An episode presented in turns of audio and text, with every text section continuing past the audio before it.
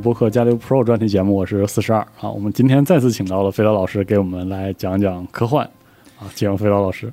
大家好，我是飞刀，很高兴又到机核来聊科幻。嗯，之前的节目呢，获得了很多朋友的肯定，在这儿呢，要对大家表示感谢。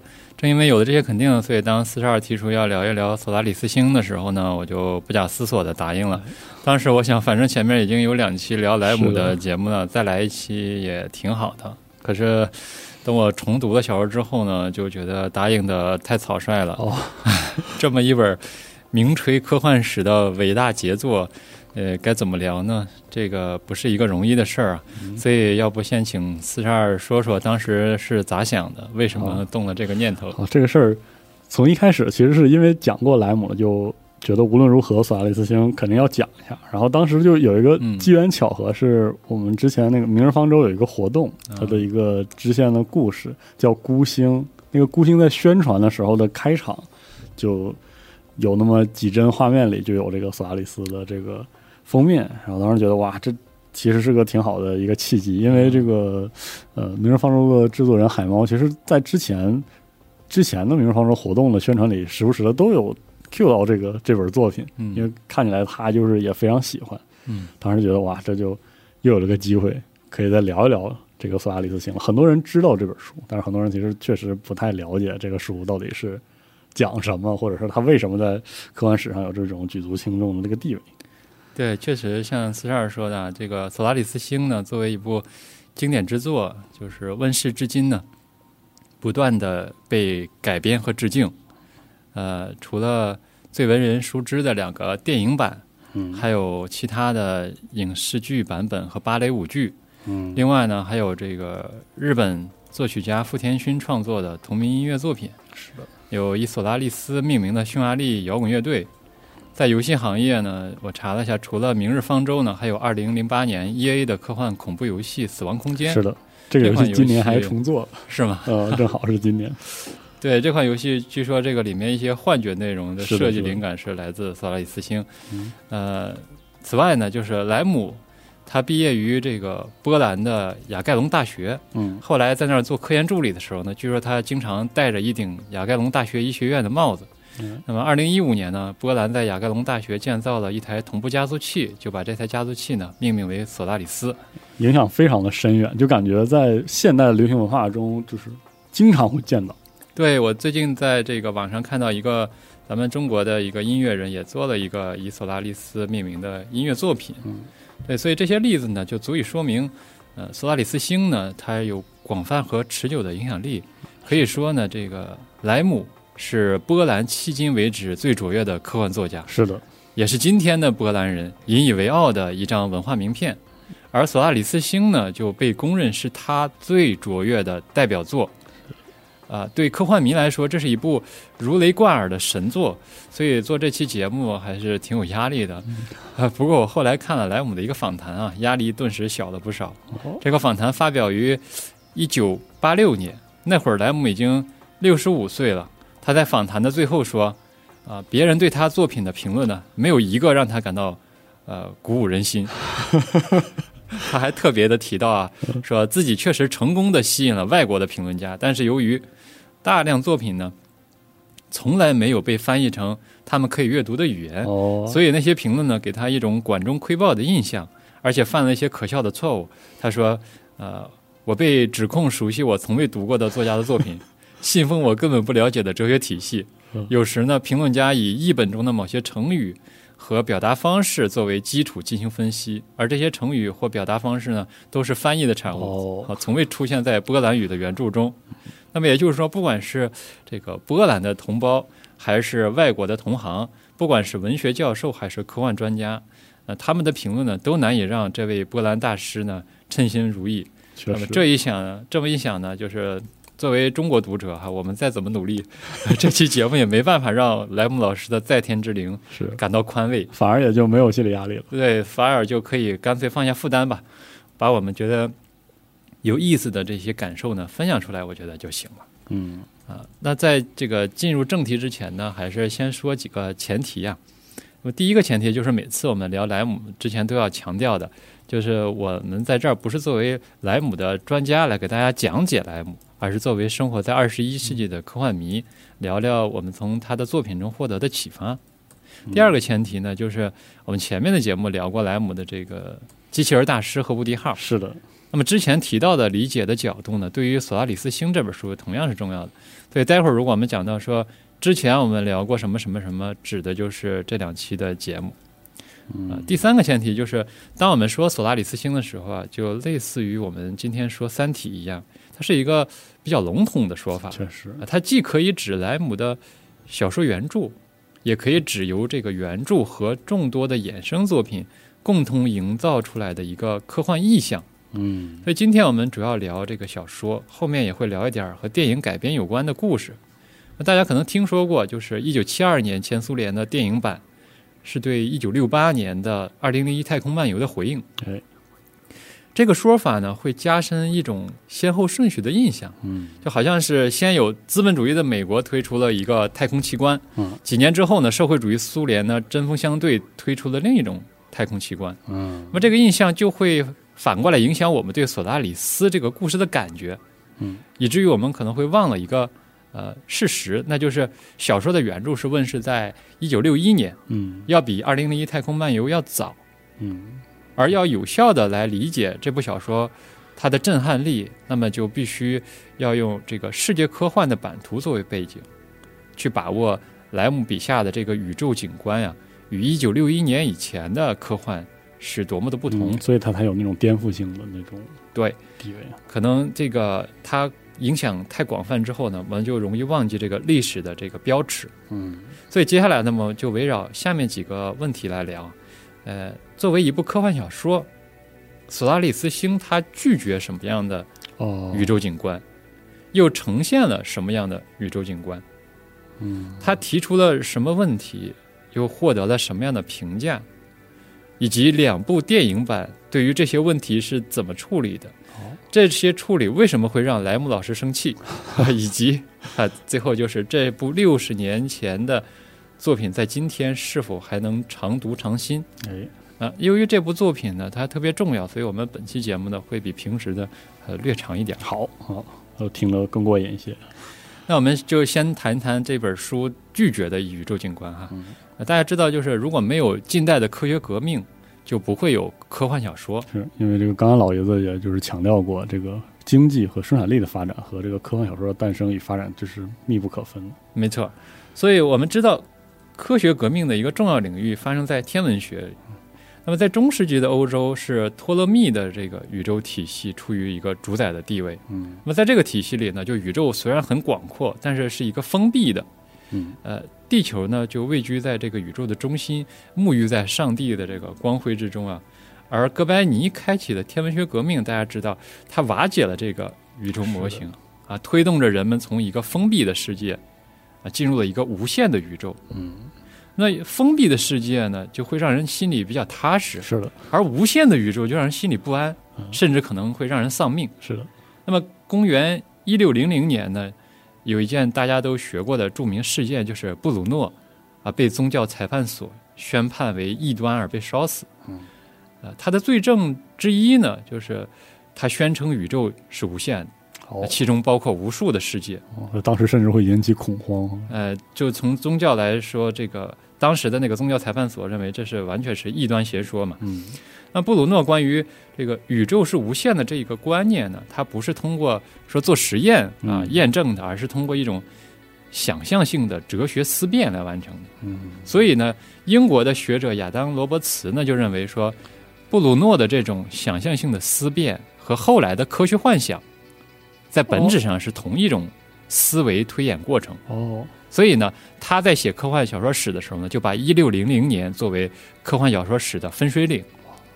而在天文学革命之前呢，我们知道欧洲也有不少就是人呃角色离开地球的故事。嗯，但是地外的那个世界属于神学空间，比如说著名的这个呃但丁的神曲是的，啊，那里边的宇宙就是托勒密宇宙。嗯，那么那个宇宙里除了人类，那就是类似于人类的天使。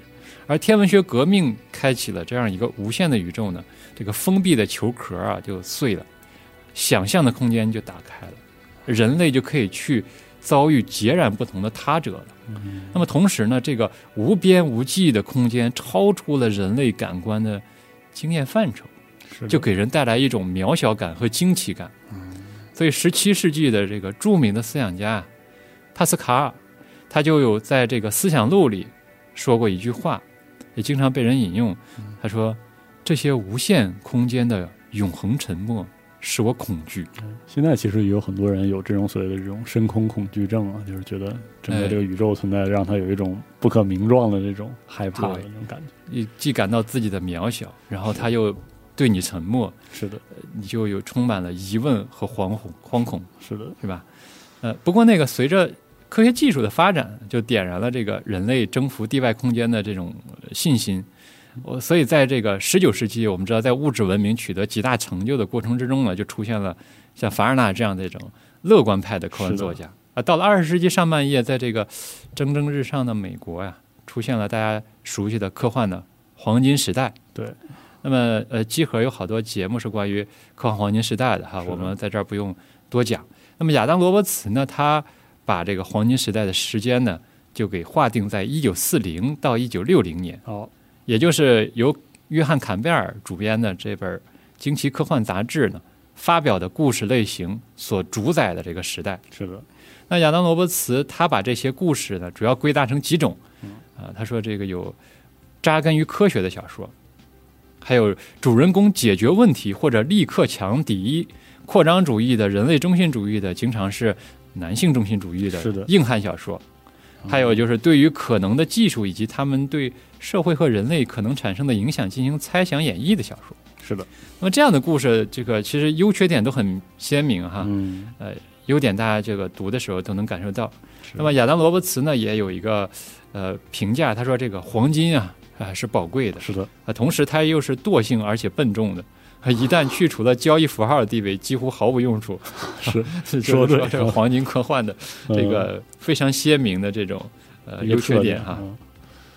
那么莱姆小说的这个呃莱姆的科幻小说啊，它有一个对立面，就是他当时在波兰所能读到的美国科幻。嗯，之前我们也讲过他这么批评这些作品，对，这个非常犀利哈。是的。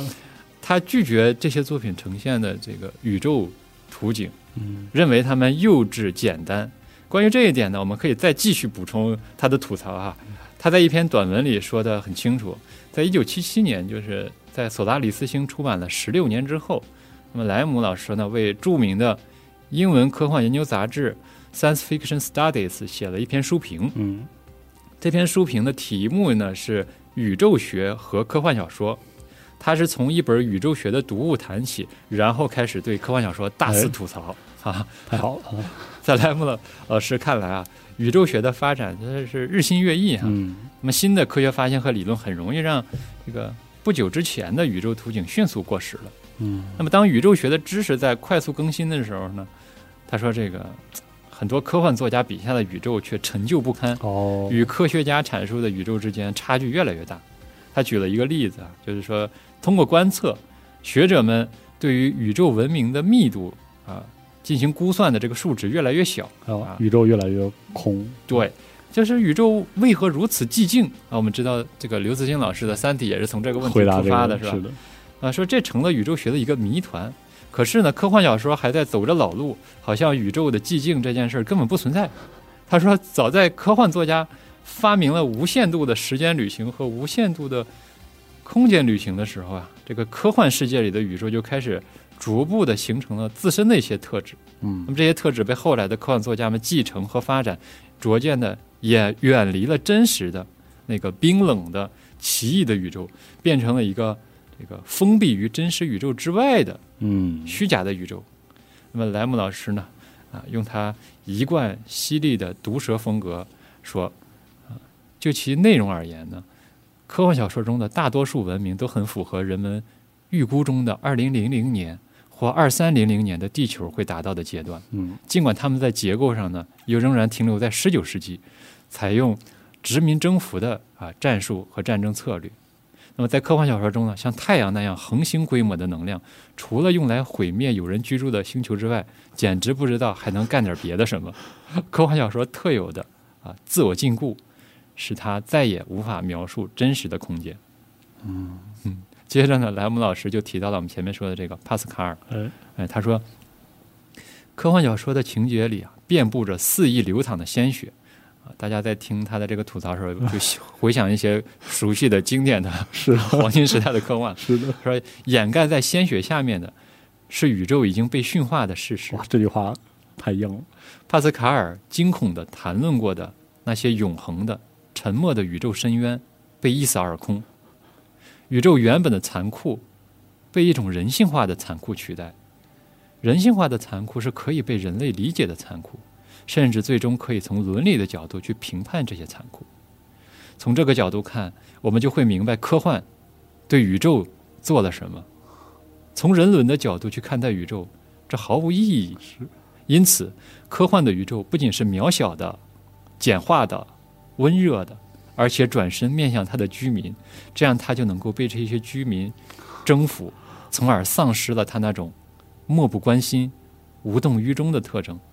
而正是这种无动于衷，促使人类不断地提出需要解决的新谜题，需要揭开的新秘密，徒劳的渴望再从他那里找到问题的答案。找到人类的意义。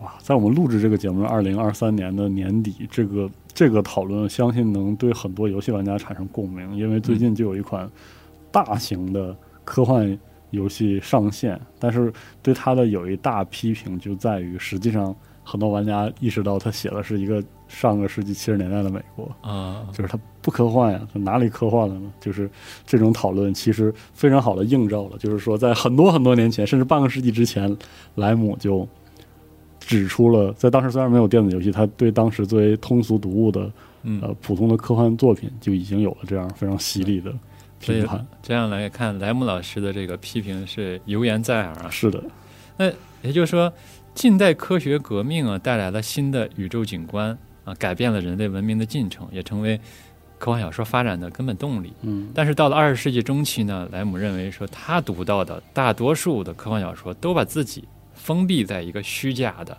人性化的宇宙之中，为读者提供虚假的惊奇感，令他鄙视。啊，在后来一九八六年的另一个访谈中，他又说到，他像躲避瘟疫一样躲避时间旅行、无限速旅行。超感官知觉、心灵制动等问题，说原因很简单，他根本就不相信这些东西。呃，所以就我们了解了这一点呢，我们再考虑一下说索拉里斯星的出版时间，我们说一九六一年，正好是在亚当罗伯茨划定的科幻黄金时代结束之后。哎，所以呢，接下来呢，我们就来看看说索拉里斯星所呈现的宇宙景观。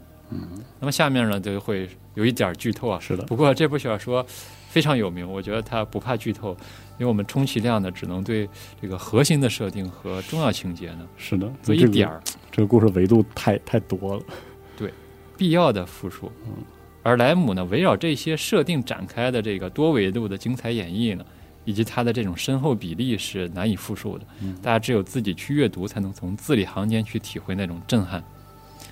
那么。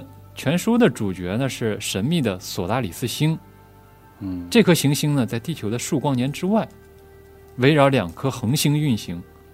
人类最初呢认为它不可能孕育生命，因为两颗恒星彼此围绕，哎，引力的作用应该导致索拉里斯星的轨道不断改变，造成极端严酷的气候。读到这儿呢，我就，哎呦，我就在想，这书是不是可以又名二体？是吧？可是呢，人类观察了十几年之后呢，发现它的轨道极其稳定，这就不一样了哈，与理论计算完全不符。他于是开始派出考察队，结果发现这颗星球上的海洋啊异常活跃。那经过研究，人类确信这一片重达十七万亿吨的海洋是一个单一的存在。它不但有智慧，而且能够通过某种不为人知的。引力控制机制调整星球轨道。嗯，随后几十年呢，人类围绕这颗星球进行了知识生产，发展出了一门庞大的索拉里斯学。可是始终无法真正理解那片海洋变化多端和匪夷所思的种种表现。不同的学派呢，产生了不同的解释，却始终没有一个定论。嗯嗯，大概是这样一个情况。那么小说最硬核、最引人入胜，也最能展示作家水准的部分呢？我认为就是索拉里斯学近一百年的一个发展演变和兴衰。啊，如果大家读惯了典型的黄金时代科幻，想看那种紧张刺激的故事和呃新颖炫目的科技发明。那可能读这本小说会觉得不习惯。我第一次读的时候，就是被这个部分劝退了，就完全不明白他说这个是在说什么。呃，对，呃，对，是有这么个情况。但是呢，如果人类探索自然奥秘的历程曾经让你感到激动，嗯，那你应该能体会这部小说的精妙。是的，就是莱姆呢，他虚构了一门未来的学科。它模拟了这个科学革命以来人类知识的一个积累过程，是，就是从遭遇未知，然后展开调查研究、收集资料，开始提出猜想，形成假说，不同假说之间互相竞争，呃，进行实验验证假说，再到新的现象出现，再修正或者抛弃旧的假说，形成新的猜想。嗯，这个过程我后来读进去的那次，我觉得非常震撼，就是他居然能把这个事儿想的这么的细致，嗯，就好像是。就好像有这么一门学问，对，就他那么详细的描写，比如说有些领域，这索拉里斯学的有些领域，有些专家倾其一生，可能然后就走了一个弯路，他会把这些事情写的那么的细致，然后那么的清楚，是就非常的令人就觉得不可思议，崇拜，是的。但是这里边呢有一个重要的区别哈，就是咱们人类在地球上发展起来的这个科学，不管是哪个领域，总还是有一个。基本的期待，嗯，就是说，这个知识的积累，不管多么的缓慢和艰难，总还是在不断的接近真相，嗯。而小说里的索拉里斯学家们呢，越研究越就越绝望，嗯。这门学科的书籍足以塞满图书馆，可是人类对索拉里斯却依旧所知甚少，嗯。那比如说，面对人类发出的刺激信号，这个海洋的反馈是难以琢磨的。同样的刺激信号，从来没有得过的，从来没有得到过同样的反馈。那么科学家们就开始感到困惑。有的时候，他们觉得马上就要揭开这个奥秘了，只有一步之遥了。但随后呢，又迷失在更多的数据之中。所以原文是呃这样写的，非常精彩啊。说这一切促使科学家们相信，他们面对的是一个会思考的生命体，一个无比发达、包裹了整个星球。充满原生质的海洋大脑，它消磨光阴，任思绪纵横寰宇，着根溯源，探索宇宙真谛。而我们的仪器所能捕捉到的一切，只不过是从那亘古不息的深邃独白中偶然窃取的几个片段而已。那庞大的独白早已超越了人类有限的认知能力。这就是数学家的论断。一时间，那些专家和各自的观点，简直是车载斗量，多如牛毛。特别是在最近二十五年间，索拉里斯学已高度专业化，一个索拉里斯控制论学者和一个索拉里斯对称论学者之间，似乎难以沟通。故事中的一个专家打趣说：“如果索拉里斯学家彼此之间都无法沟通 啊，还谈什么人类和索拉里斯海的沟通呢？”听到这儿，我们有些可能看过很多科幻作品的听众朋友可能会意识到，就是说最近这些年，无论是在日本还是欧美，很时兴的科幻作作品中的一些元素，比如说一个星球做一个意志的这样的一些表述，很多时候这它的追溯可能就是跟索拉里斯的这种。深刻的阐释宏大意识、总体意识的这种想法是有有一些千丝万缕的关系，肯定多少有一些直接或间接的，也能看到索拉里斯星这个作品的这种深远影响。没错，所以我们之前聊过哈，就是人类的这种一个认知的惯性和界限是莱姆的一个重要主题。嗯啊，所谓的惯性就是包括这样一种拟人化的过程，就是当我们遇到一个陌生的事物的时候，我们会习惯用熟悉的事物去类比。然后尝试把新的事物纳入到既有的认知框架，那么这种过程呢，对我们来说既避免不了，又存在局限。而当这个过程发生在光年的尺度上时，它的这种局限性就被强烈的放大和凸显出来。因为呃，外星事物很有可能和地球上的事物毫无共同之处。是的。那比如说索拉里斯海这个说法本身就有问题，因为地球上的海洋是一个孕育多样生命的大片水域，对吧？而索拉里斯海呢，却是一个单一生命体。是，所以这种类比可能就本身就是以我们思维惯性的一种体现。嗯，而科学家们幻想着要跟索拉里斯海沟通，主人公却说，沟通意味着交流经验啊，交流知识，至少是交流成果，交流某些状态。但如果没有什么可交流的呢？嗯啊，如果大象不是一个大号的细菌，那大海也不可能是一个大号的大脑。嗯，这种沟通可能就是鸡同鸭讲，甚至就是比鸡同鸭讲更就对更差得更远。完全说的就不是一个东西，所以我们之前聊莱姆的时候谈过庄子哈，就索拉里斯星也会让我想到庄子，在《逍遥游》里有这么一段，这个坚武说，那个叫婕妤的人啊，讲了些怪事儿啊，什么神人能够乘云气、御飞龙之类的，说这些话呀大而无当，简直是诓骗人。那么连叔就回答说，这个眼睛盲的人啊，他看不了文章。耳朵聋的人呢，听不了钟鼓之声。说您的这个心智呢，也是又聋又盲哈，当然理解不了神人的存在哈哈。跟你说你也不懂。是。那么莱姆笔下的这个人类呢，面对索拉西斯海洋呢，也陷入了类似的处境。就这片海洋，它不断的造出各种奇异的庞大的构造物。人类呢，置身在这片宫殿之中呢，对那样一个壮丽雄伟。变化万千的形态，惊叹不已，但是又对他们不断的生成又毁灭感到无法理解。是的，那么作者接下来写到的这段话呢，就让我想到了这个《逍遥游》里面的那件事儿。嗯，这段话是这样写的：我们观察到的仅是整个过程中的一个片段，一个超级交响乐团在演出，而我们仅注意到一根琴弦的颤动，这还不算，这里上上下下。在这深不见底的渊薮里，在我们的视力和想象力的界限之外，同时上演着千百万的变形，它们彼此勾连，环环相扣，正如用数学对位法记录的深奥乐谱。对此，我们虽然知道，但也仅仅是知道而已，却无法理解其中的真意。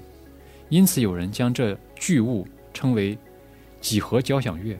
可惜，我们只是他面前一群没有听力的。听众，莱姆在很多部作品里讨论过类似的困境，比如后来这个一九六八年出版的《七主之声》，呃，就可以和索拉里斯连在一起看。嗯，他们都呈现了一个就是无法被人类既有认知消化的这个绝对的他者。嗯啊，他们跟人类迥然不同，没有兴趣征服或者教导我们。嗯，我们也无法理解他们在做什么。为什么这么做？面对他们呢？我们就像《逍遥里逍遥游》里面的这个尖舞一样，就是呃又聋又盲，完全听不见那个乐曲的这个演奏。呃，所以呢，就是我人类对他们无可奈何啊，进而就体会到了宇宙的这样一种广博和神秘，嗯，以及自身的渺小和局限。就是说，我们熟悉的很多科幻作品可能会非常关注，或者尽可能的。呃，使得科幻作品中的科幻元素与我们习惯认知的那个东西有很强的相似性，助于我们理解它。是，但是其实莱姆写索亚里斯星的时候，他偏偏就是要写宇宙那个东西我们理解不了，他在尝试去用文学去描述一个不可以被描述的东西。没错，才有这个索拉里斯星的这个作品。对。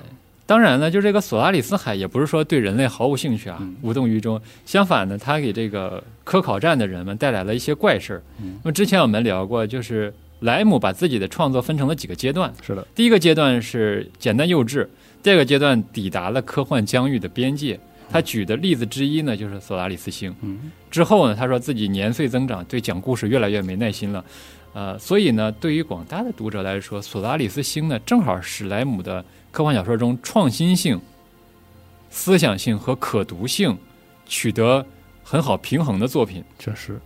那么它的可读性就体现在索拉里斯海给科考站带来的这些怪事上面，悬念很强哈。那么全书呢，采用了一个第一人称的线性叙事啊，不搞什么现代主义的那些叙事炫技啊。是的。那主人公凯尔文是一个心理学家。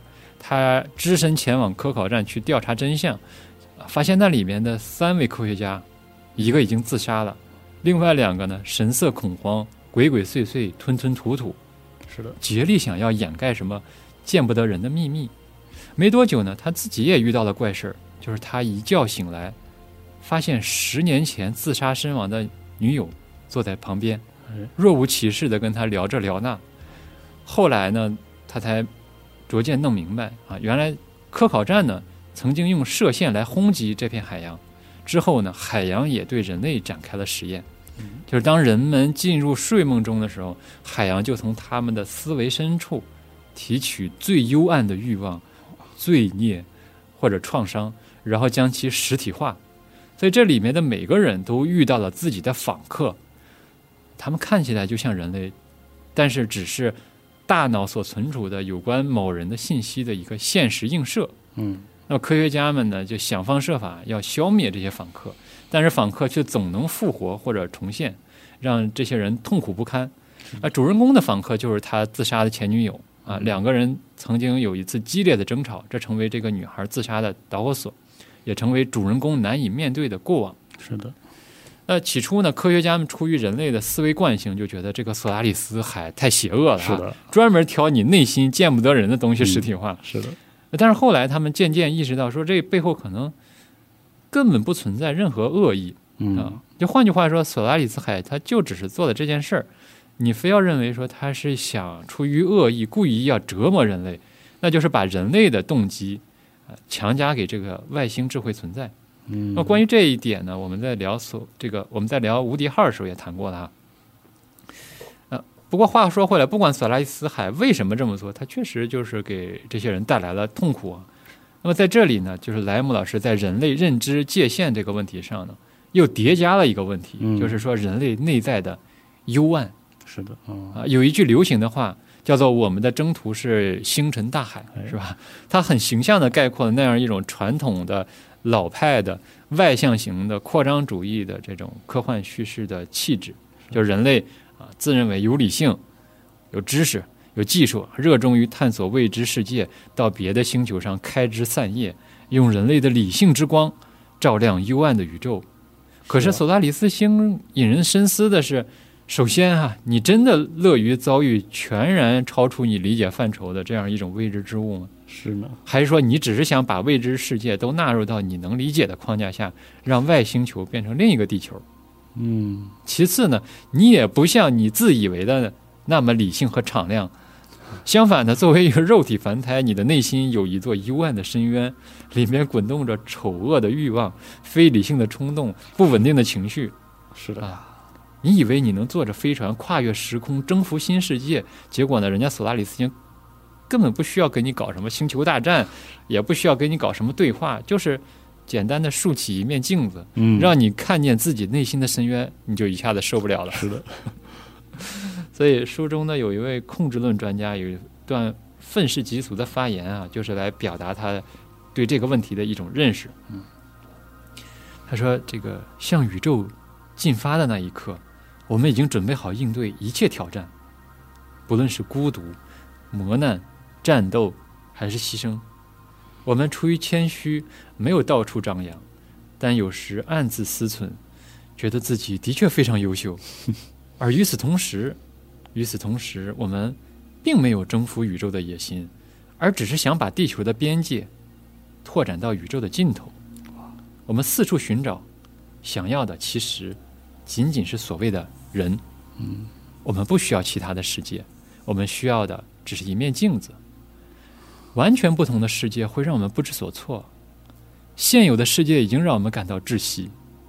但与此同时，尽管我们无法接受拼命辩驳，但我们从地球带来的绝非纯粹的美德和人类的典范。我们来的这些人，也都是有七情六欲的普通人。而当我们心底里阴暗的一面幻化成真时，那是我们竭力想逃避的部分，我们就无法再平静面对了。哇！所以这个故事中呢，随着这个事态的发展，哈，主人公自己也产生了这种呃类似的感受。于是呢，后来他被说服要做一个实验，就是要不要在睡梦的情况下，而是在清醒的状态下，把我们的思绪变成一个信号，发射给索拉利斯海，希望对方能够明白，人类不想要这些访客再出现。啊。可是呢，他也很纠结，因为他对自己的这个访客呢，既恐惧，又羞愧，又眷恋，他也说不清楚自己的真实想法到底是什么。嗯那么作家呢是这么写的：在我的内心可能有一些可怕的、美好的或致命的思想、企图和希望，而我对他们一无所知。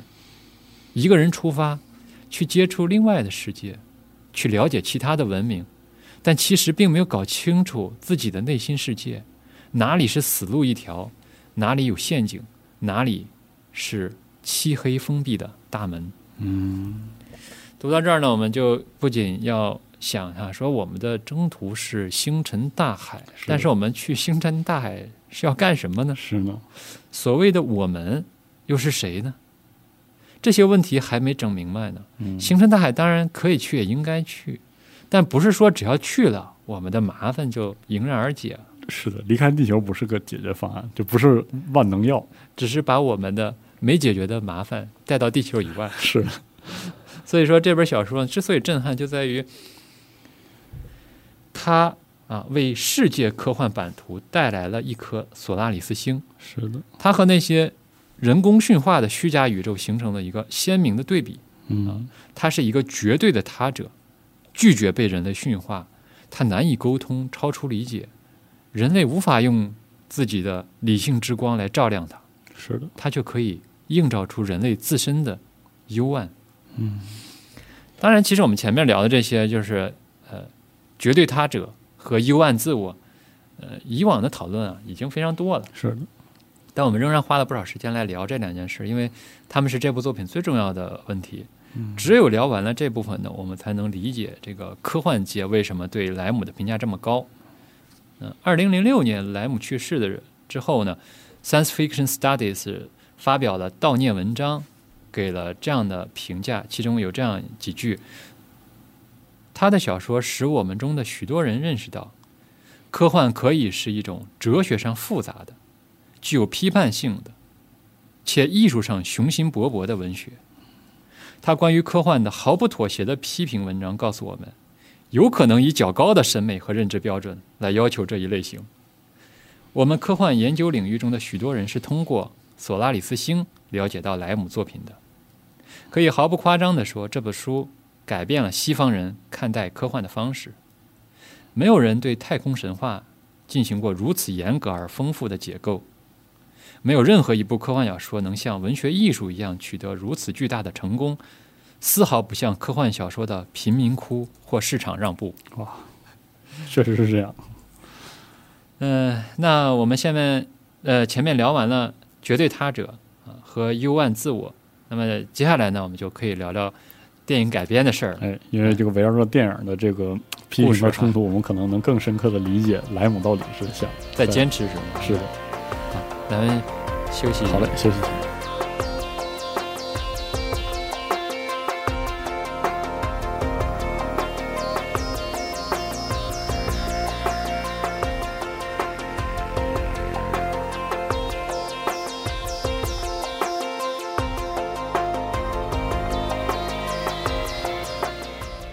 索拉里斯星这本书呢，出版于一九六一年，我们说，呃，那一年呢，有一位年轻的苏联导演正在拍摄自己的第一部长片《伊万的童年》，哇，他就是比莱姆小十一岁的塔科夫斯基。次年呢，这部影片获得了威尼斯的金狮奖。接下来呢，他又拍摄了史诗巨片《安德烈·卢布廖夫》，嗯，被苏联的许多知识分子呢奉为福音书啊。哎随后他就开始着手制作《索拉里斯星》了。前两部电影呢引发了不少争议。那与之相比，《索拉里斯星》是一个相对安全的项目。在在准备拍摄期间呢，这个塔科夫斯基导演看到了库布里克导演的《二零零一太空漫游》，呃，给予非常负面的评价。在一九七零年的一次访谈中呢，塔科夫斯基说，他看过的所有科幻电影都强迫观众去审视未来世界的物质细节。嗯，像库布里克这样的电影制作者，甚至把他们的影片说成是对未来的预感。《二零零一太空漫游》中人类登月的场景，呈现出了一种技术上的异国情调，就好比导演假定观众从来没听说过电车这种东西，然后去拍摄乘客登上电车的场景。他说：“相反，如果把着陆月球拍的就好像现在电影里常见的电车站一样，哎，那么一切就会看起来各得其所，就创造了一种心理上真实的日常环境，并且通过角色的感知传达给观众。所以在他看来呢，科幻电影如果热衷于详细的去检视未来的技术进程细节呢，就会丧失电影艺术的情感基础，只剩下毫无生气、假装真实的图样。那么。他认为真正的艺术品必须清除伪造的东西，所以他绝不会让索拉里斯星呈现出技术上的异国情调。哦，真的是时至今日看这个表达依然是感觉非常的对。包括我们最近这个《流浪地球二》的拍摄的时候，郭帆导演对这种所谓的现实主义表达的追支持啊，然后包括也从这个向吴岩老师讨教的时候，他他批评过现在的科幻电影的一些表达是纯粹的。奇观和抑郁感的这个堆砌，哈，对，正好感觉就是和这种表达在几十几十年前也是不谋而合。事实上呢，这个塔夫斯基导演呢，他知道小说原著是有紧张的情节和惊人的悬念的，但是他的改编呢，压根儿不是出于对于科幻电影这一类型的喜爱，嗯，所以他不打算拍一部娱乐性很强的科幻片或者冒险片来满足这一类型的观众的期待。相反呢，他强调，对我来说呢。科幻电影、历史电影和当代电影没有什么区别。嗯，如果它是由一位艺术家指导的，那么导演关心的问题是当下的啊，无论情节发生在什么时代。所以，所以他坚持认为说，电影要想打动观众，必须浸润着导演个人的经历和情感。啊，这就意味着索拉里斯星这个故事呢，必须先在他的个人世界里充分浸润后呢，才能成为所以这个电影艺术品一定会是他的这个非常强烈的个人表达。没错，大家看过就知道是怎么回事。是的。那具体来说呢，塔科夫斯基一直对于一种不顾一切啊、坚持到底的英雄气质感兴趣。他说，这样些英雄呢，反映了人类精神的斗争和伟大的愿望。他前两部电影的主人公啊，伊万和卢布廖夫呢，都在寻找一种理想的、道德的生活方式。嗯，啊，他认为莱姆在索拉里斯星中提出了类似的问题，那就是人类在命运的苍穹之下，在斗争的道路上不断克服障碍，发生了信念和道德的转变。嗯，尽管他知道遭遇未知是这部小说的一个重要内容。但他更感兴趣的显然是另一个方面，也就是人类在科学知识新发现过程之中如何克服障碍，经过痛苦，最终实现道德的飞跃。那么具体来说，也就是男主人公凯尔文必须面对自己良心的实体化存在。在其他场合，导演也强调说，观众应该去注意主人公的心理。这位主人公呢，遭遇了自己的过去。呃，熟悉塔库斯基的。观众应该知道，与过去相逢是他作品的重要主题。哦，了解了这些之后，我们就能明白为什么塔克斯塔科夫斯基版的这个《索拉里斯星》会拍成那个样子。嗯，莱姆又为什么大为不满？因为塔科夫斯基其实是非常主动的，非常呃有个人这个坚决的情感浸润的表达自己对这个作品的理解。对，这个两个艺术家那个就碰撞了哈。是的，呃，看起来呢，这个。塔科夫斯基呢，还是挺尊敬莱姆的。他说莱姆是伟大的科幻小说家，他也熟悉《索拉里斯星》《伊甸园》等作品。一九七零年，他还给莱姆写信说：“啊，您无法想象我有多高兴，我终于可以工作了。”哇！但其实呢，他们在前一年的会面很不愉快。啊，当时莱姆呢去莫斯科访问，其中的一个日程呢就是与导演见面。哦，啊，和导演一起来的呢还有文学家拉扎列夫，他参与过卢布廖夫的这个电影制作。这个人的到来呢，让莱姆老师很恼火。他觉得此人既不是导演，也不是编剧。他怀疑这个人是电影制片厂派来的密探。啊，据说塔科夫斯基呢，一开始还犯了策略上的错误。他竟然详细的介绍了自己做了哪些修改。莱姆老师呢，面无表情的说：“小说已经具备了电影所需的一切，完全没有必要做任何补充。”啊，塔科夫斯基又解释说：“嗯，他的电影经验啊，让他更懂得该如何制作电影。”然后呢，那个可疑的拉扎列夫问莱姆老师愿不愿意看一部导演的电影。莱姆冷冷地说：“没那个时间了。”好家伙，天就是往死了聊这是。导演坚强不屈，准备继续争论。最后呢，莱姆老师据说啊，他的愤怒忽然化作怜悯，疲惫不堪的挥挥手说：“禁止某些事不符合他的原则 啊，做做你想做的事儿，去拍电影吧。”其实就是没聊明白，其实没聊到一块儿去。对，那么我们看到这两位大师并不愉快的碰撞啊，为世界电影史带来了一部杰作。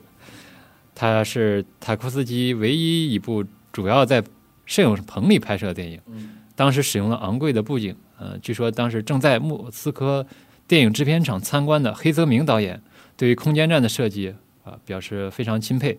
这个影片呢，在一九七二年首映啊，由于它被称为苏联对二零零一太空漫游的回应，据说库布里克导演呢，就是这部电影还挺感兴趣，也挺喜欢的。黑泽明呢，也将它列为自己最喜爱的电影之一。但是呢，有一个人非常不满意，哎，那就是莱姆老师。对，想也能想得到啊。在小说里啊，这个主人公凯尔文的过往、他的罪孽和悔恨，当然是一个我们说重要的情节框架。嗯，但是没有索达里斯海和摇摇欲坠的索达里斯学重要。是的，莱姆呢，希望读者明白啊，人类呢将在宇宙中遭遇。与我们截然不同的智慧存在，嗯，我们必须抛弃任何先入为主的观念，坚持不懈地去探索未知，嗯。可是导演呢，却对这些都不感兴趣啊，所以把他们都过滤掉了，只剩下他自己感兴趣的道德和伦理问题。哦，于是呢，重心变成了肮脏的啊，这是莱姆老师的说法，肮脏的男主凯尔文的痛苦与救赎。在此基础上所做的许多改变，都让莱姆老师无法忍受。比如说，小说一开头，凯尔文直接就飞往科考站，是的，降落，然后开始调查。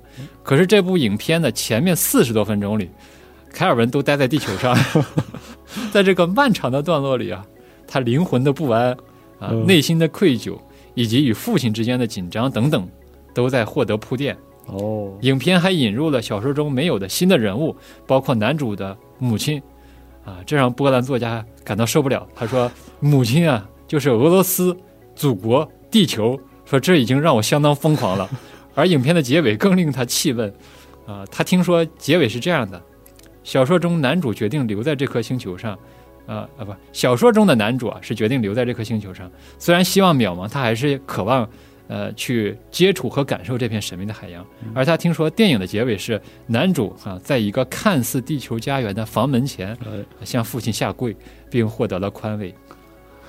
听说这个结尾之后，莱姆老师火冒三丈。嗯，他说：“这个塔科夫斯基用一大堆情感酱汁淹没了原著的科学图景，他拍的压根儿就不是索拉里斯星，而是罪与罚。”是哦，能理解。站在莱姆老师的角度来看，就是非常能理解他愤怒的点在哪里。哎。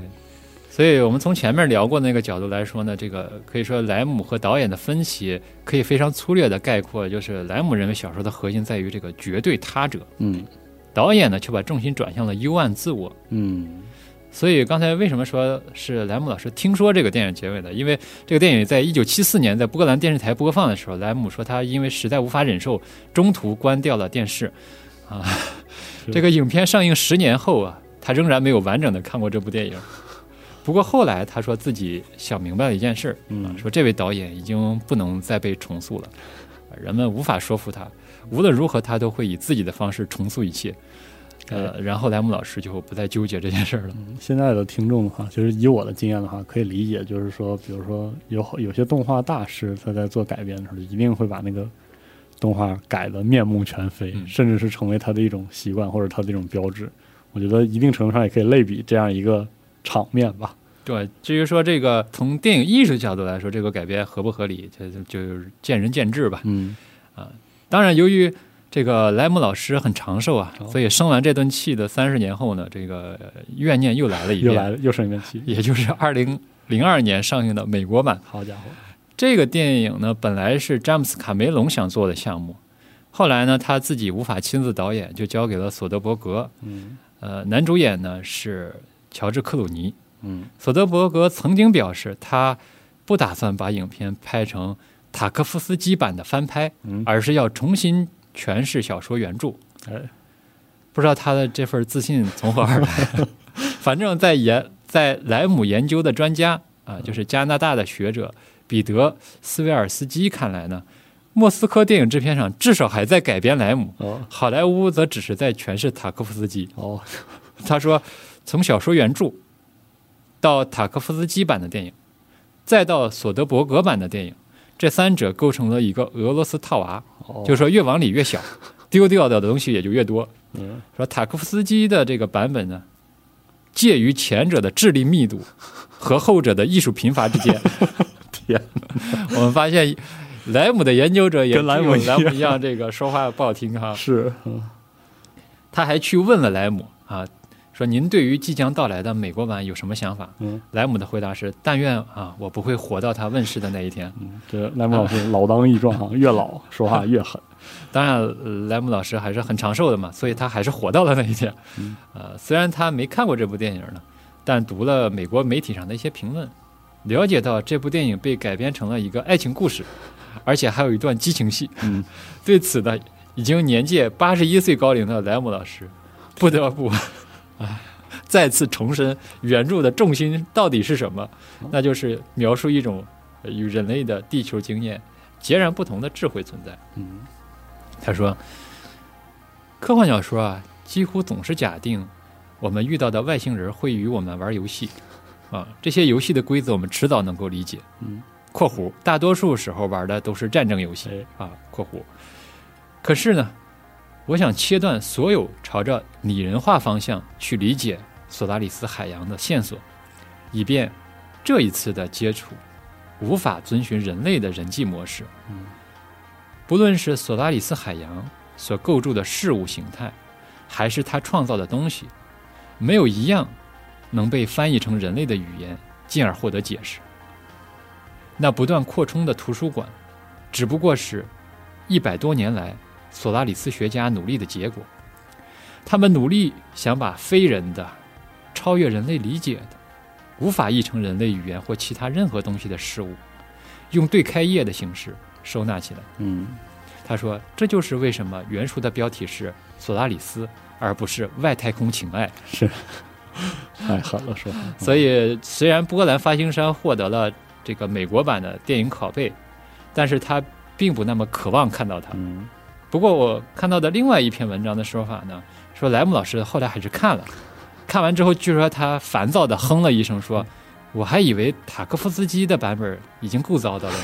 ’啊，而且正好可以接上我刚才说的那句话，就是说，虽然现在很流行把比如说某个星球、某个巨大实体，嗯，做成一个未知的意识，但是实际上很多时候这些作品的处理正是莱姆老师所批评、所拒绝的那种样子。你不能庸俗的把星球变成一个人，对，对，这不是索亚里斯想要讲的事情。莱姆老师生气的呃点，还是至今都还遍布在这个世界上哈。是的，那么说这个电影的美国版到底有多糟糕呢？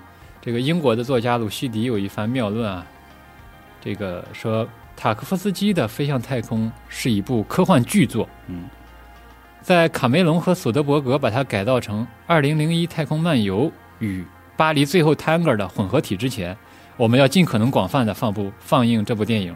嗯，太空性爱是个什么鬼？塔科夫斯基要在坟墓里惊坐起了。是，而斯维尔斯基则表示啊，说看过索德伯格版的唯一补救措施就是每日三次服用莱姆的原著，看看能有什么疗效。嗯说实话，看了这些评论呢，我对美国版真的就一点兴趣都没有。但是为了这期节目哇，啊，我在经过了一番心理建设之后呢，还是坚持看完了。哦，现在呢，我可以有底气、负责任的对集合的朋友说，啊，如非工作需要，就不用看了。嗯，看来是要信这些评论家说的。当然了，我们也得承认，两部电影版呢都对小说原著的传播有很大的贡献。嗯莱姆自己也说，原著出版的几十年后，居然还有人愿意冒险去把它再次改编成电影啊，这让他觉得有趣。嗯，啊，美国版呢也让更多的国家的出版商呢对原著产生了哦，兴趣。是。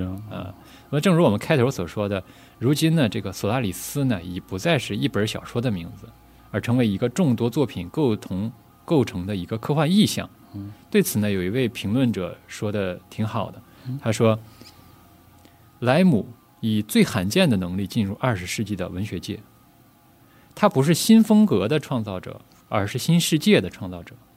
我们对他发明的这颗星球如此熟悉，以至于我们把它与亚特兰蒂斯、乌托邦和拉普达一起列入想象世界的目录。嗯，有知觉的海洋这个寓言具有简洁和多层次的特点，是的，其生命力蔓延到了原初的文本之外。索拉里斯因此不再是作家的私产，而成为多样化阐释的源头。这不仅让他恼火。看了这段话，我不禁想说啊，这真是一种令人羡慕的恼火啊！是的，写小说的有几个不想写出这样一部世界名著，然后生一顿这样的气呢？是呢，一般人也生不了这种气。是令人羡慕。不过，我们说这本世界名著，它也不是啊一出场就掌声如雷的。嗯，在前面我们提到的那场一九八六年的采访里啊，莱姆说，在波兰，科幻被当做一种廉价类型。同时呢，对许多批评家来说，科学就像中文一样难于处理，所以呢，在第一本书出版的二十年里，嗯啊，他一直被当做一个面向青少年的冒险故事作家，嗯，基本上被归类为 B 类作家。啊，用他的话说，波兰从未真正发现我好，直到他在国外获得成功，作品被译成大约三十多种语言，获得数百万册的销量。来自国内的尊重才随之而来啊！即便如此，他仍然面临一些奇怪的状况。嗯啊，有一段话是他自己的吐槽原文啊，我们来呃读一下。几年前，当我已经在世界和波兰站稳脚跟，波兰主要的批评家之一，雅盖隆大学的院长杨布翁斯基教授向我妻子坦诚，他可以写一点关于我个人的文章。但是关于我的书就没有什么能写的。他甚至向我道歉，说他不能把我的作品列入他在法国举办的波兰文学座谈会中，因为他无法确定我在波兰文学版图上的位置，不论是在当代还是在过去，不论是在这样那样的先锋派别或运动或其他什么之中，不知何故我在别的什么地方，我成为了一个他者，是吧？太厉害，真的。莱姆老师的这个。处境是不是让我们中国的科幻迷 是很有感触呢？是的。不过，我想在这儿提个醒哈，就莱姆老师的一些说法呢，虽然很有趣，但是他是否就是事情的全部呢？嗯，也未必。哦，就说这位杨布翁斯基教授吧，如果大家手里面有花城出版社那一版的《索拉利斯星》中文版，你会看到封底上有三条推荐语，其中一条就出自这位教授。实际上呢，一九六一年小说刚问世。这位教授就发表了一篇短文，给予好评。哦，从呃那条推荐语就是从这篇文章里截取的。那么这显然和莱姆老师的上述说法不太一致啊。至于说这背后到底有什么名堂，这个就需要波兰文学的专家去考证一下了。再发挥这个文学史总是充满了八卦的这个 对对这个特点啊。那么一九八三年啊，美国的这个《费城问讯报》上面有评论家就预言了说，如果到了本世纪末。呃，这就是指那个二十世纪末，还没有人考虑让莱姆获得诺贝尔文学奖，那一定是因为有人告诉评委说他写的是科幻小说。毫无疑问，我们知道啊，从这些评论里可以知道，莱姆在世时就已经声名远扬了，但是他还是时不时的要表达一下自己的不高兴。哈，一九九二年的时候，在与这个斯维尔斯基的对谈之中呢，已经七十一岁的他谈到了出版业的世态炎凉。他说自己现在收到了一辈子都去不完的邀请。他答复说：“你们应该二十五年前就邀请我，现在太晚了。”但是呢，啊，仍然有出德国出版社摆上了十万马克啊，呃，请莱姆老师写书。在波兰之外，莱姆老师的作品在德国最成功。他说自己也不知道为什么，看到十万马克了，莱姆老师说：“好吧，那个，可是你们想让我写什么呢？写一本火星电话簿吗？就厚就行是吧？是这样吗？”对呀。对方说：“没问题啊，啊不重要啊，只要封面上有您名字就成。”另一个例子是英国的这个老牌出版机构费伯费伯出版社。嗯，呃，他说起初呢，这个出版社根本就不想出版《索拉利斯星》的英文版。说现在呢，他们甚至出了专门为收藏家和粉丝准备的机器人大师皮装版。他说看起来就跟圣经似的。对，所以我们看啊，这个很有意思这种变化。那么说回到《索拉里斯星》啊，就是这部作品的翻译和传播也经历了一个比较缓慢的过程。第一个译本是一九六四年的法文本，就是过了三年之后，那又过了六年，一九七零年有了英文的这个译本，这个译本呢是从法译本转译的。哎，在此后的四十年里，英文的读者只能拥有这个不太理想的译本，直到二零一一年才有了从波兰语直译成英文的这个译本。而莱姆的家属对于这个新译本评价更高，但是由于版权的原因，目前呃，它只能以有声书和电子书的形式发行啊，印刷本的仍然是旧译本。至于中译本呢，我看到至少有四种，大家在这个网上都能查到这些条目。其中赵刚老师的这个译本是从波兰语直译过来的，嗯，最早是在二零一零年有繁体版，二零一四年呢由华城出版社出的这个繁体呃简体版。我第一次读的就是这个这个华城版，呃，当时觉得非常精彩。之后呢，就到处给不给那个不看科幻同朋友推荐啊。可惜这个版本是很难买到了。现在最新一版是二零二一年的这个译林版。据这个译者说呢，底本是二零一一年的新版英译本，同时参考了波兰文版和德文版。那么我这次重读看的是这个译林版，呃，对照了一下，发现这个和花生版。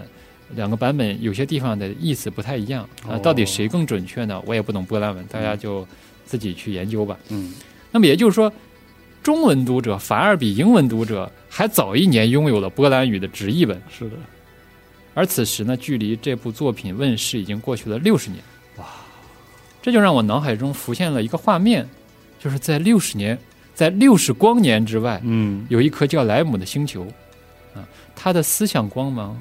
和艺术魅力，尽管如此耀眼，却经过了六十年，才穿越了语言和文化的时空，为我所见。是的。那么这也就引出了这个本期节目的最后一个，也是最重要的一个话题，就是这道来自六十年前的星光啊，为我们今天的世界照亮了什么？嗯。那么因为时间关系呢，我在这儿就只提一个角度。嗯。这个角度就是自我。需要他者，嗯，索拉里斯星呢提出了呃绝对他者和幽暗自我的这个问题，可能会让读者为人类的局限性感到悲哀。我不知道四二就是读完了之后，当时是一种嗯一种特别积极、特别 是的，是一种就是被那种说不清道不明的东西压压着，这是吧？一种感觉，一种打击性的一种，或者是一种。呃，冲击性的一种就是就是刚开头说的，就是你看到宇宙，宇宙还是那个样子，但是你不知为何就觉得这个宇宙就不是像以前那样光鲜亮丽了，就是那样一种感觉。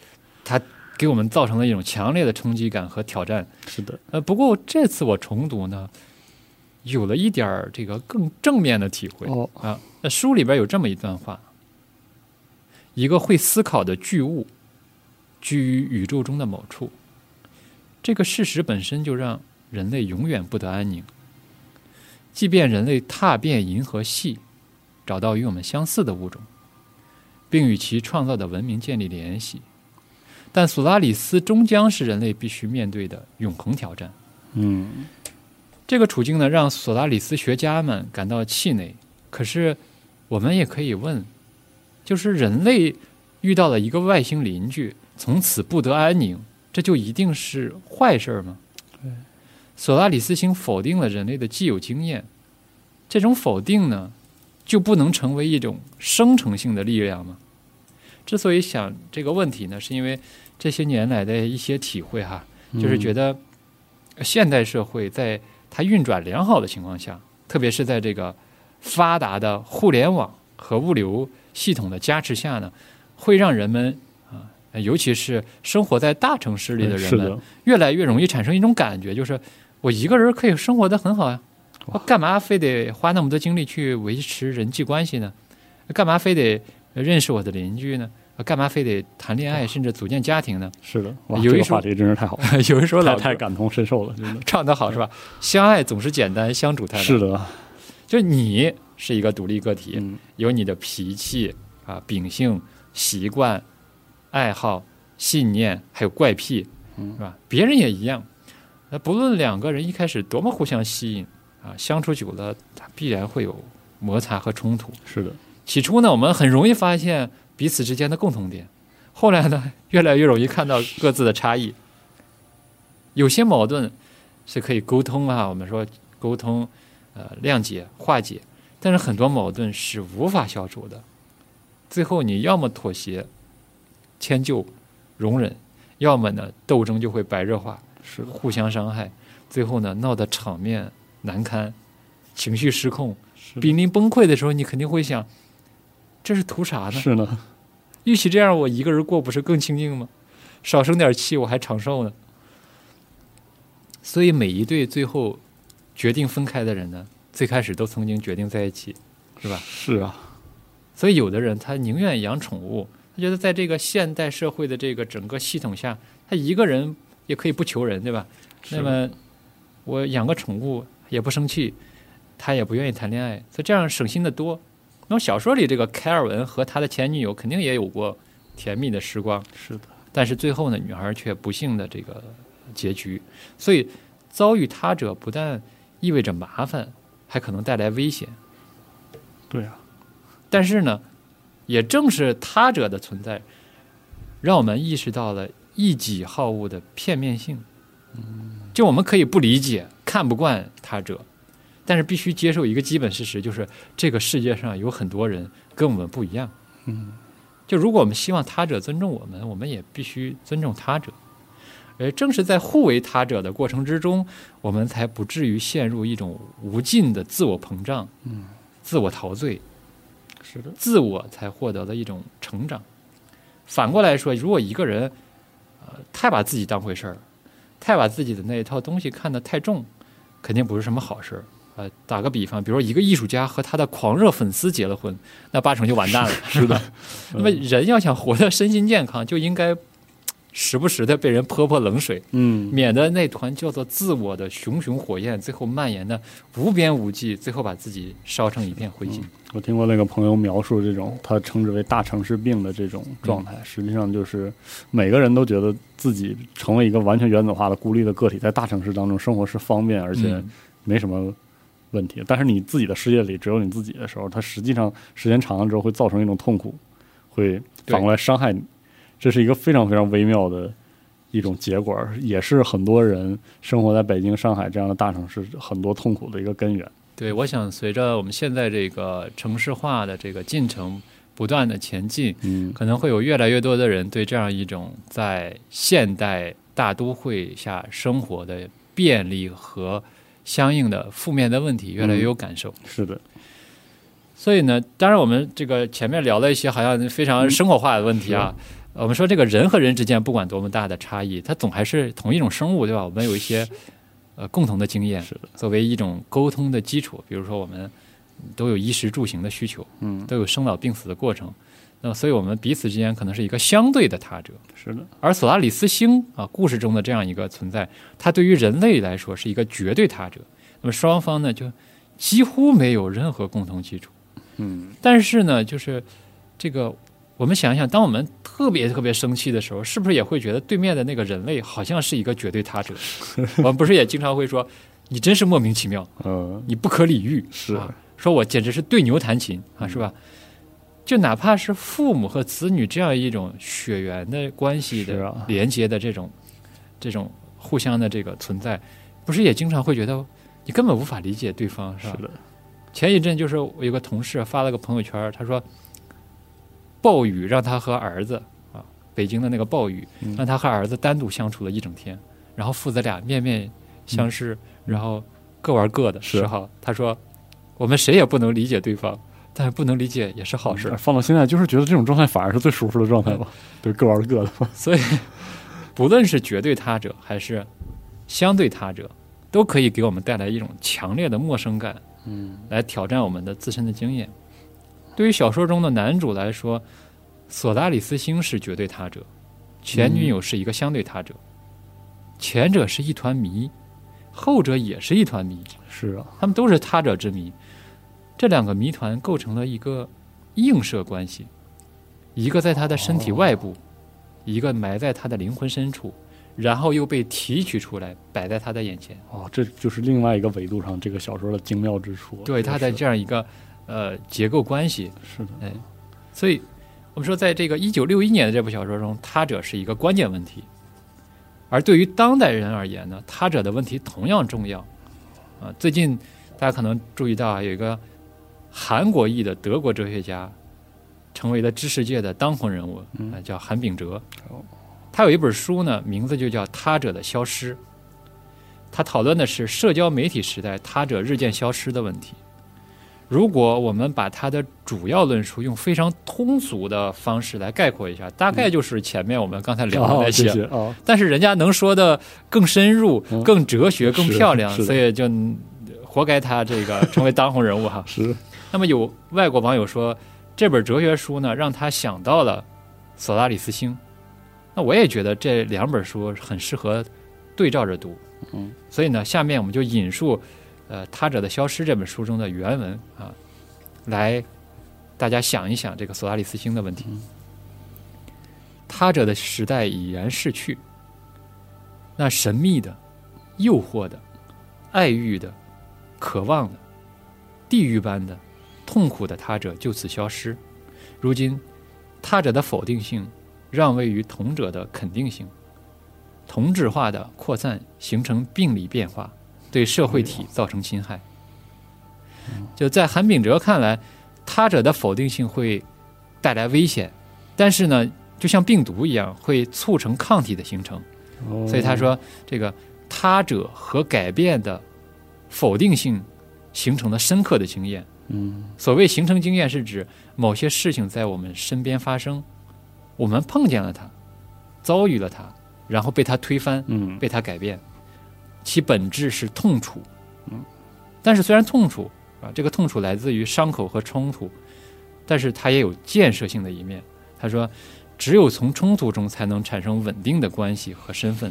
嗯，一个人在处理冲突的过程中长大和成熟起来，事物恰恰是被其对立面，被不同于他本身的他者赋予生机和活力。嗯，如果没有了这样一个否定性。同质化就会滋长，然后肆意长成一团不成形的东西，最后导致整个系统臃肿不堪，造成梗塞死亡。反者道之动，哎，辩证法。对对，这个所以他说这个同者呀，却不会让人感到痛楚。是的，如今呢，痛楚让位于点赞，哎，这让同者大行其道。他说这个点赞的文化拒绝任何形式的伤害和冲击。啊，凡是想要完全逃避伤害的人，终将一无所获。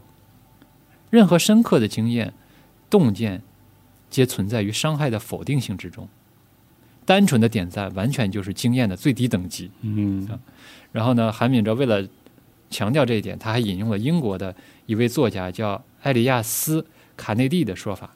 卡内蒂说，有两种精神，一种是在伤口里面安家，嗯，一种是在房子里安家。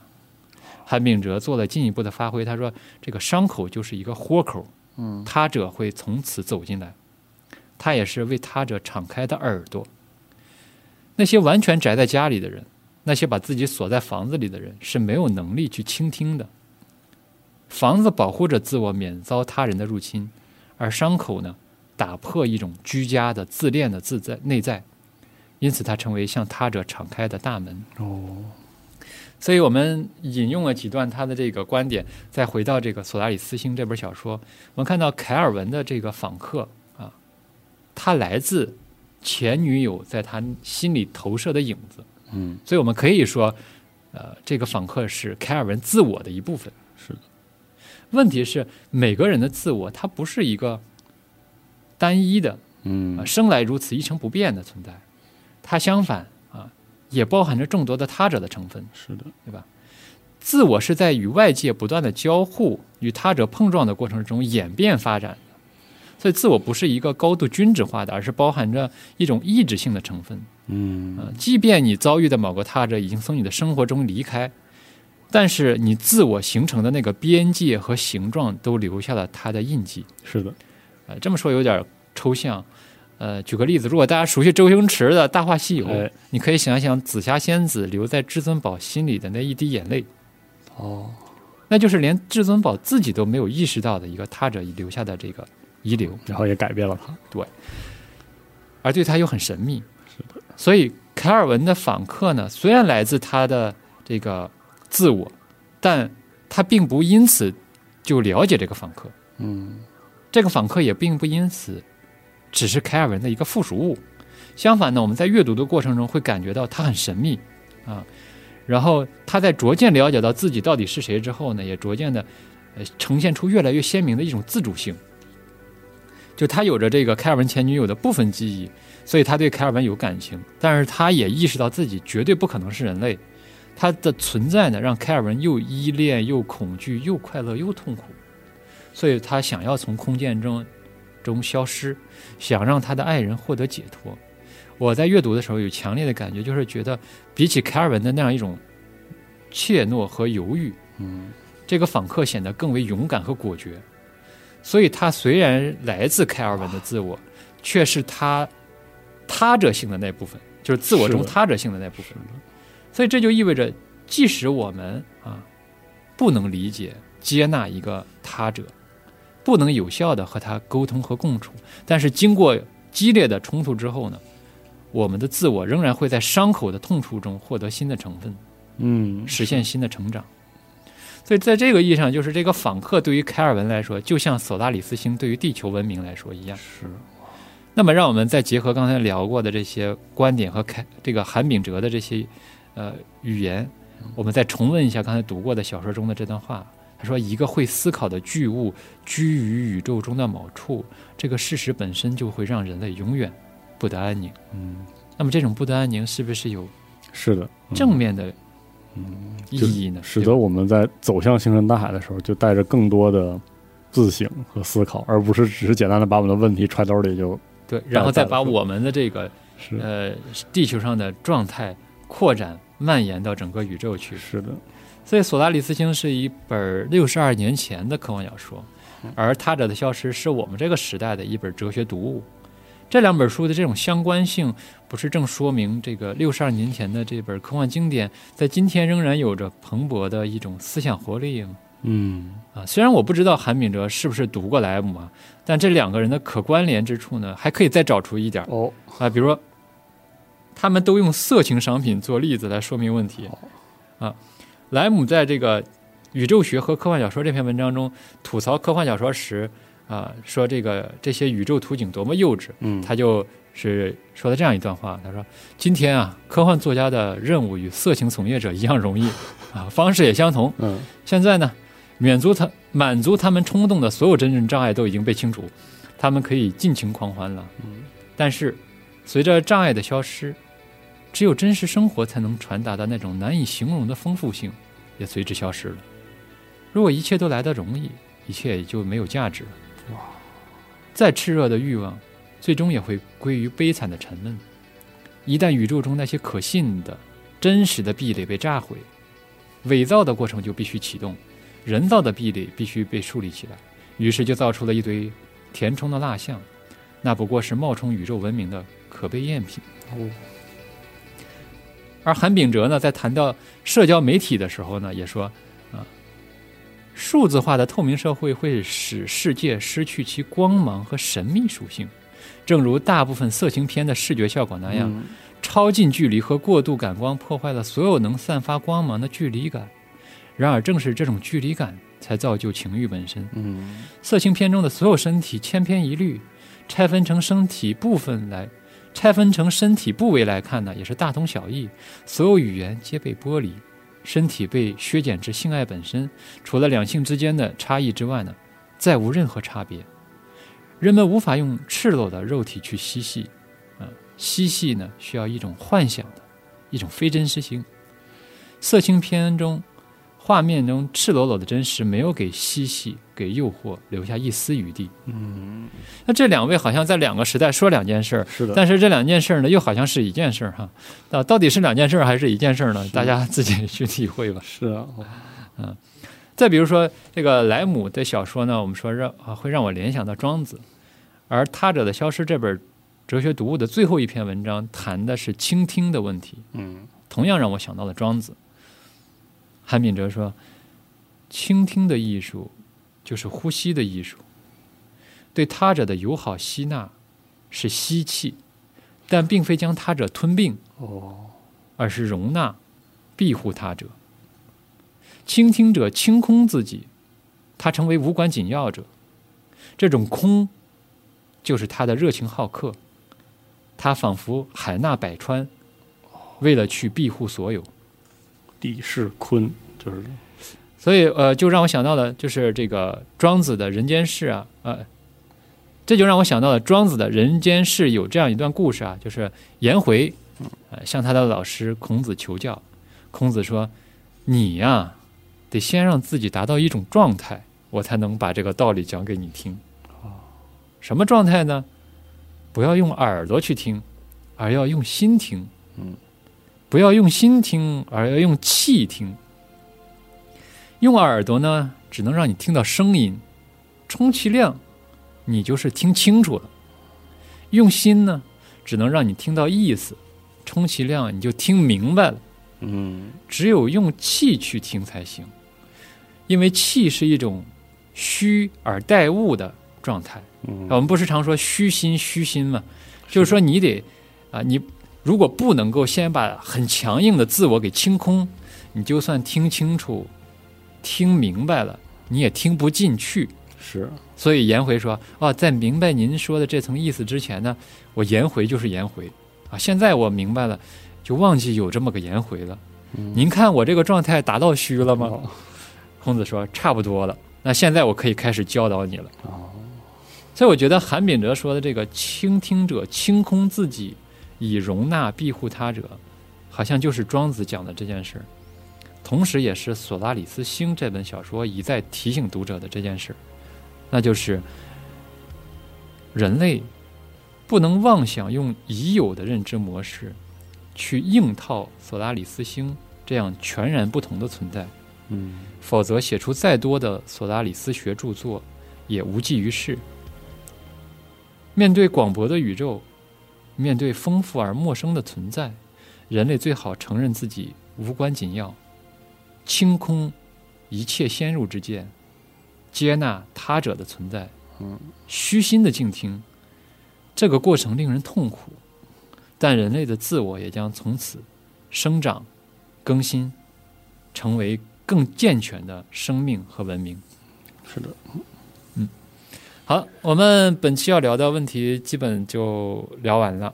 啊，希望这期节目对大家理解这部作品呢有所帮助，也希望莱姆老师的作品呢能够对大家理解我们自身的时代有所帮助。是的，呃，我相信哈，以后还有机会再来集合录节目。是的，不过以后还会不会专门聊莱姆就不一定了啊。那么，所以呢，我想在这儿呢，最后再做一个莱姆话题的阶段性的收尾。嗯，还是引用莱姆老师的话来谈一下文学的意义。嗯啊，他说：“我不认为文学不应该提供娱乐和幽默，但是它有一个绝不能放弃的目标，就是成为关于人类处境的智性的、哲学的和反思性的媒介。”嗯。这就是为什么我啊蔑视法国新小说和其他先锋派的杂耍，还是要对必须得 总是呃总是要吐槽一下，是的，呃某个其他的对立面哈，是的。而令莱姆感到遗憾的呢，是随着人类知识的膨胀，嗯，学科越来越细化，读书求知会让很多人产生这种畏难情绪。嗯，很多人会想，我干嘛非得读那些艰深的文章和著作？读读普及读物不是更方便吗？呃，更有甚者，莱姆说，比如说在波兰啊，很多人会质疑说，干嘛要读书呢？哎，只要去教堂就够了呀，是吧？他有的教师也许还会教导，有的牧师也许还会劝导信徒说，这个自作聪明的人更容易染上罪恶。而对此呢，莱姆的回答是，他说，我对自己的行为承担全部的无条件的责任。这就意味着我要尽可能长久的使用我的知识手电筒。有些问题我意识到自己无力解决，意识到这一点时，我就会向比我懂得更多的人请教。自信已经学会了所有，是任何人都可能遭遇的最有害的自我欺骗之一。所以，在节目的最后呢，呃，我们衷心的祝愿热爱阅读的朋友们。都能长久的使用自己的知识手电筒，虚心的看向他为你照亮的星辰大海。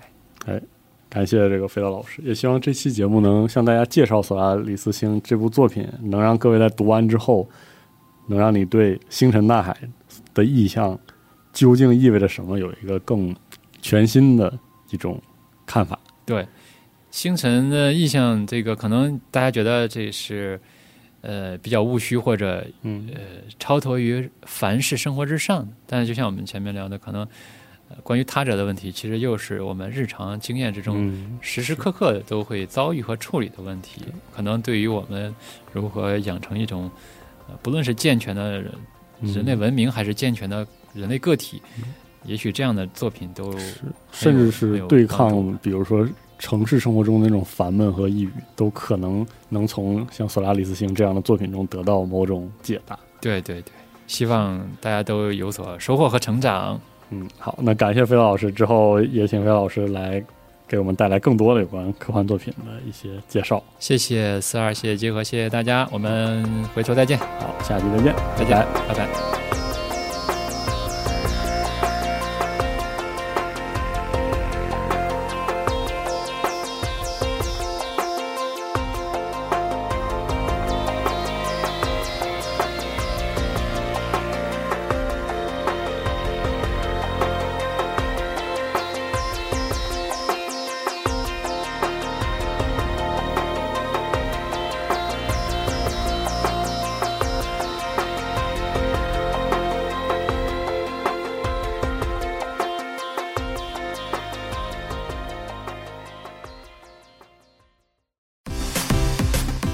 二零二三成都站即将在十一月二十五、二十六日在成都世纪城国际会展中心九号馆举办。好看的舞台、丰富的奖品，更有未发售的独立游戏在等待着你。期待每一位玩家前来参与，体验不一样的核聚变。十一月二十五、二十六日，成都世纪城新国际会展中心，我们在核聚变现场等你哦。